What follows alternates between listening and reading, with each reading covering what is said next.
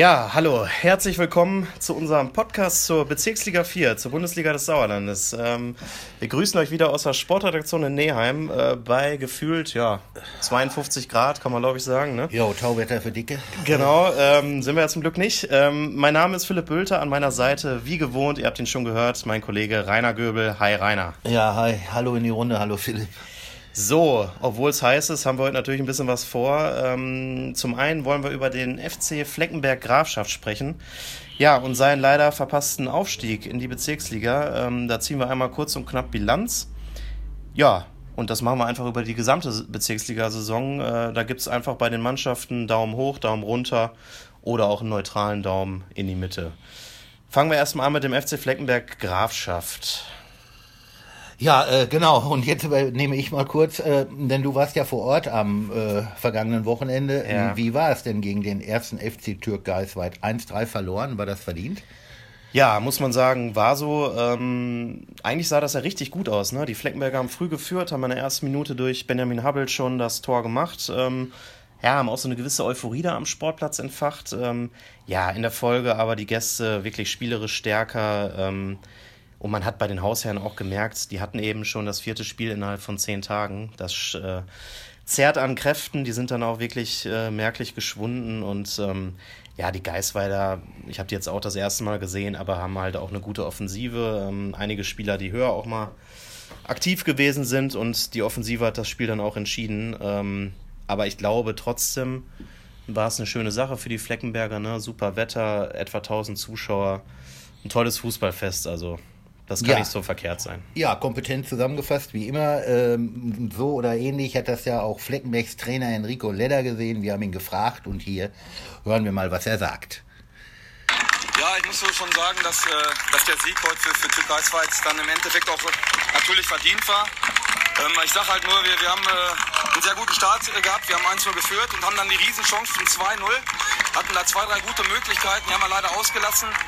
Ähm, und man muss auch einfach mal anerkennen, dass Türk Geisweit da schon die, die reifere Spielanlage hatte und auch, auch einige Spieler äh, in ihren, in ihren Reihen hat, äh, die höherklassig Fußball gespielt hat man natürlich gemerkt mit dem Jüngsten und zum Beispiel und, und äh, die haben es schon verdient, jetzt auch geschafft gegen uns. Die haben uns im Hinspiel super, super gezeigt. Im, Im, Rückspiel jetzt haben wir dann, sage ich mal, wirklich, da hätten wir es 2-0 machen müssen, da wäre das Spiel wahrscheinlich in eine andere Richtung gelaufen. Ja. Ähm, aber im Endeffekt ähm, war es dann hochverdient, schon muss man auch zugeben, für, für Türk Geisweit. Ja.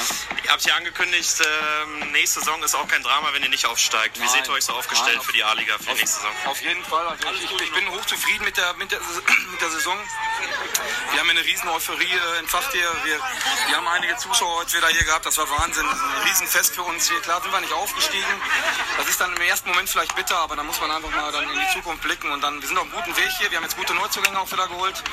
Und wir werden auch nächstes Jahr wieder eine gute Rolle in der A-Liga spielen. Ja? Und äh, ohne Druck und alles gut. Deswegen. Ja, da kann man glaube ich sagen, äh, das hat der Enrico Ledder da realistisch zusammengefasst und realistisch eingeschätzt. Ähm, ja, Fleckenberger, die werden jetzt einfach einen neuen Anlauf nehmen. Ähm, dann kommen wir mal zu unserem großen Bezirksliga-Fazit. Wir machen das einfach mal so. Ich sag den Verein, ähm, ja, dann sagst du zwei oder drei Sätze zu deren Saison. Und vielleicht sage ich dann auch noch was und dann machen wir mal so eine Einschätzung, ne? Daumen hoch, Daumen runter, wie im alten Rom. Genau, so machen wir das. Okay. Ähm, ja, dann fangen wir doch direkt an, logischerweise mit dem überragenden Meister und Aufsteiger TuS Langenholthausen. Ja, mehr geht nicht. Also 30 Spiele ungeschlagen, beste Heimmannschaft, beste Auswärtsmannschaft, beste Abwehr, zweitbesten Angriff. Also da kann man eigentlich beide Daumen hoch machen. Absolut, ja. Da gibt es, glaube ich, auch keine zwei Meinungen. Total dominant gespielt. Ähm, dann auch noch die 100-jährige oder gefeiert, dass vor 100 Jahren der Verein gegründet worden ist. Ähm, ich glaube, das war nochmal so der krönende Abschluss. Ne? Ja. Dann haben wir den SV Schmalenberg-Fredeburg. Ja, Aufsteiger, Vizemeister, Relegation dann nicht so gut, aber insgesamt trotzdem eine Top-Saison, Daumen ganz klar nach oben. Tabellendritter ist dann der BC Eslohe geworden. Richtig, dritter Platz nach bärenstarker Rückrunde. Am Ende zweitbeste Auswärtsmannschaft. Daumen auch ganz klar nach oben. Ja, also ich hätte ihnen sogar vielleicht noch Platz zwei zugetraut am Ende. Haben sie da nicht ganz geschafft. Ähm, ja, gut, aber die Schmalenberger, muss man ja auch konstatieren, waren da auch wirklich konstant gut. Ähm, als Tabellenvierten aber den TuS Sundern. Ja, äh, nicht schwer. Äh, mit dem Kader war auf jeden Fall mehr als Platz 4 möglich, denn am Ende hat man stark geschwächelt. Unterm Strich war es eine Saison weder Fisch noch Fleisch.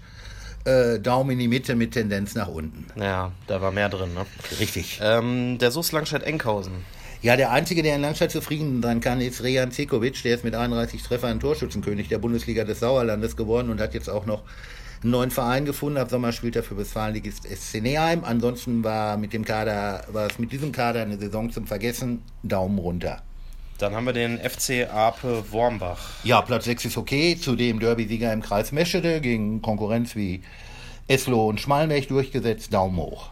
Absolut. Ähm, ja, dann äh, haben wir noch die Sportfreunde Hüngsen. Ja, wie Eslo, gute Rückrunde, klar im Soll, zweitbester Aufsteiger und mit Sascha Baneske mit 24 Treffern den drittbesten Torschützen auch Daumen nach oben. Ja, finde ich auch. Äh, vor allem finde ich, bei denen vergisst man auch ab und zu mal, ne, dass das wirklich noch ein Aufsteiger ist. Also das muss man sich ja auch vor Augen führen. Ja. Äh, jetzt kommt noch mit Marco Fiore, der äh, Bruder des Spielertrainers Django Fiore hinzu, ehemaliger Regionalligaspieler. Also schlechter werden die mit dem, glaube ich, jetzt auch nicht werden. Nein, ne? richtig also, Qualität. Also. Ja. Gut, dann haben wir die FSV Bad Württemberg-Leiberg. Ja, eine Bereicherung für die Liga. Hoffen wir, dass sie drin, äh, also dass sie sich doch noch dafür entscheiden, in unserer Liga zu bleiben. Am Platz 8 belegt. Also ähm, toller Verein, Daumen hoch. Ja, ich finde es auch schade, ne, wenn die die Liga verlassen. Ähm, gut, so haben sie halt wahrscheinlich die Chance auf mehr Derbys in der anderen Staffel. Mhm. Gucken wir mal, vielleicht erhören sie ja unsere äh, Hilferufe hier und so bleiben dann dabei. So, dann haben wir Tura Frei Null. Ja, also insgesamt zu wenig meiner Meinung nach. Unter Fischer-Nachfolger Freddy Quebemann gab es keinen Fortschritt, sondern Stillstand. Ähm, wie gesagt, die Mannschaft im grauen Mittelmaß, äh, Daumen runter. Ja. Ähm, die SG Serkenrode Fretter. Ja, nicht so stark wie vergangene Saison. Da hat die Mannschaft ja überrascht, hat zudem noch den Torschützenkönig der Bezirksliga gestellt. Äh, insgesamt solide, mehr aber auch nicht. Daumen in die Mitte. Ja. Immerhin noch in der Schlussphase der Saison die Abschießgefahr abgewendet. Ne? Da mhm. sah es ja zwischendurch auch mal ein bisschen phasenweise nicht so gut aus, sage ich mal. Ähm, dann haben wir die Sportfreunde Birkelbach im Angebot. Ja, Hinrunde Fui, Rückrunde Hui. Äh, aus dem Keller noch auf Platz 11. Daumen hoch. Ja. Der VfB Marsberg mit einer Trainerlegende. Ja, genau. Solide Saison zum Abschied von Trainer Paul Bender. Zudem Derbysieger im Altkreis Brilon. Daumen hoch, allerdings mit Tendenz zur Mitte. Ja. Und man darf gespannt sein, glaube ich, was jetzt der neue Trainer macht. Ne? Christian Nolte kommt ja vom, äh, von der FSV Bad Württemberg-Leiberg, wechselt er zum VfB Marsberg und dann sind wir mal gespannt, was er da erreichen kann. Richtig. Ähm, der nächste Verein ist der SV Oberschledorn Grafschaft. Ja, also da hat es ja nach dem Rücktritt von Trainer Mario Emne im Winter äh, auch einen Trainerwechsel gegeben und zwar Sebastian Mayer hat dann übernommen und hat die Mannschaft dann wieder in die Spur gebracht. Am Ende ist man souverän dann drin geblieben. Aber auch nur, weil die Absteiger so schwach waren. Äh, Daumen soeben noch in der Mitte mit Tendenz nach unten. Ja. So, dann kommen wir mal in die, in die Zone der Absteiger mit den drei Absteigern und fangen an mit dem SV Herdringen. Jo, ich glaube, in Herdringen hat man sich das 100-jährige Vereinsjubiläum anders vorgestellt. Am Ende ist man Drittletzter geworden und verdient abgestiegen. Und der Trainerwechsel Kurzog für Klaus Schronowski hat gar nichts gebracht, außer einen Imageverlust. Daumen runter. Eine richtig bittere Saison, ne? Ja. Kann man, glaube ich, so unterschreiben. Ja. Ähm, auch bitter war die Saison für den SSV Meschede. Ja, äh, der SSV Meschede am Ende ist er als Vorletzter abgestiegen. Ein Punkt in der Hinsäge, 16 Zähler in der Rückrunde. Vor der Saison war man einfach zu blauäugig, da hat man viel falsch gemacht. Nach dem glücklichen Klassenerhalt in der Saison 17, 18, da hätte man reagieren müssen, personell und äh, deswegen ganz klar verdient abgestiegen, Daumen runter. Ja, ich weiß noch, zu Beginn der Rückserie, da, da sah es noch kurzzeitig mal so aus, als wenn da wirklich was geht, ne? in Richtung ja. Klassenerhalt. Das wäre ja ohnehin ja, aber nach äh, einem Wunder Punkt in geworden. Der, in der ja. Hinserie, ne? also das ist ja, ja, Wahnsinn. Das ist wirklich, wie willst du das noch aufholen? Ne? Richtig.